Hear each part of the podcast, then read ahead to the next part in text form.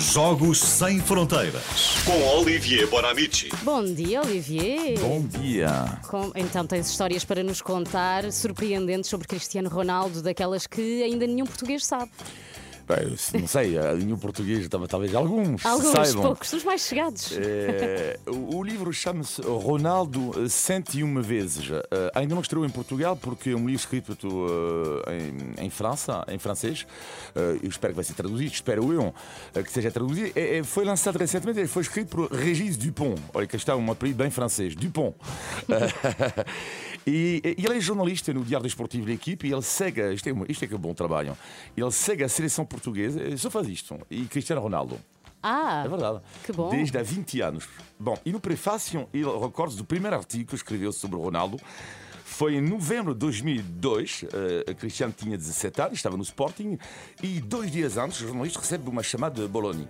Uh, Lázaro Bologna, que era o técnico na altura. Bom, uh, Regis Dupont, uh, tem lá um puto. Digo-te uma coisa, pá, surreal.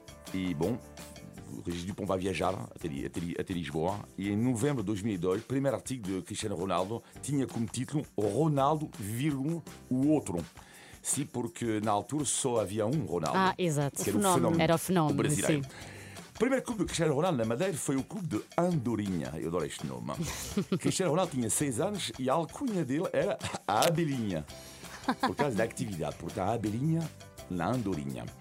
Mas a passagem mais marcante do livro foi a sua chegada em Lisboa, que se deve, entre outros, a um homem chamado Lionel Pontes, que já foi treinador do, do Sporting e que, tal e qual como Ronaldo, é da Madeira.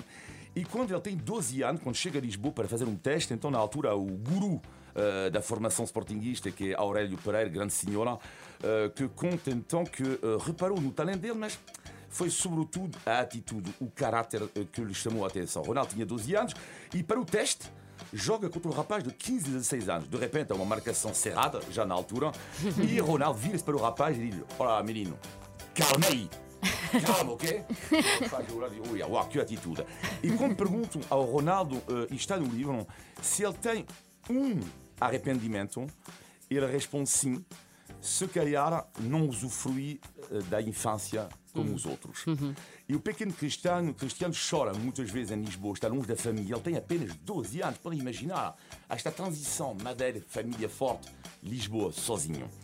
Eh, e a sua escola em Lisboa fica em Telheiras e lá eh, há a história célebre da cadeira. Então o professor chama os alunos um por um. Número 5. Olá, sou, sou Cristiano Ronaldo. E lá, risota geral na, na, na sala. Sabem porquê? Por causa do nome? Não. Não, casa pronúncia. O sotaque. Ah. O sotaque madeirense. E ele sente-se humilhado, sobretudo porque o professor sorri também. E então ele vai pegar numa cadeira e vai ameaçar o professor. Eh, e a partir daí, todas as noites, eh, no seu quarto, ele vai repetir as mesmas frases para suavizar o, O seu sotaque. sotaque. Eu- tenho que fazer o mesmo um dia desses eu também. não faço, não relevado. A magia dele salta à vista, uh, só que às vezes peca por excesso de individualismo. E um dia, um jogador da sua equipe que diz: "Oh, Olha, oh, oh, cuidado, tu não és o Ronaldo, o fenómeno, é o brasileiro. E ele responde: Um dia. O fenómeno vai saber que ele não é cristiano. Uau. E na altura ele já é um competidor, trabalhador nato. No livro essa história que já contei um pouco aqui, surreal. Uh, ele tinha 11 anos e para se muscular, lembra-se que eu tive dito, ele correu com um chumbo. Sim, sim, Um sim. chumbo uh, na bainha das calças e lá as pessoas que olhavam por ele madeira diziam, mas quem é este maluco?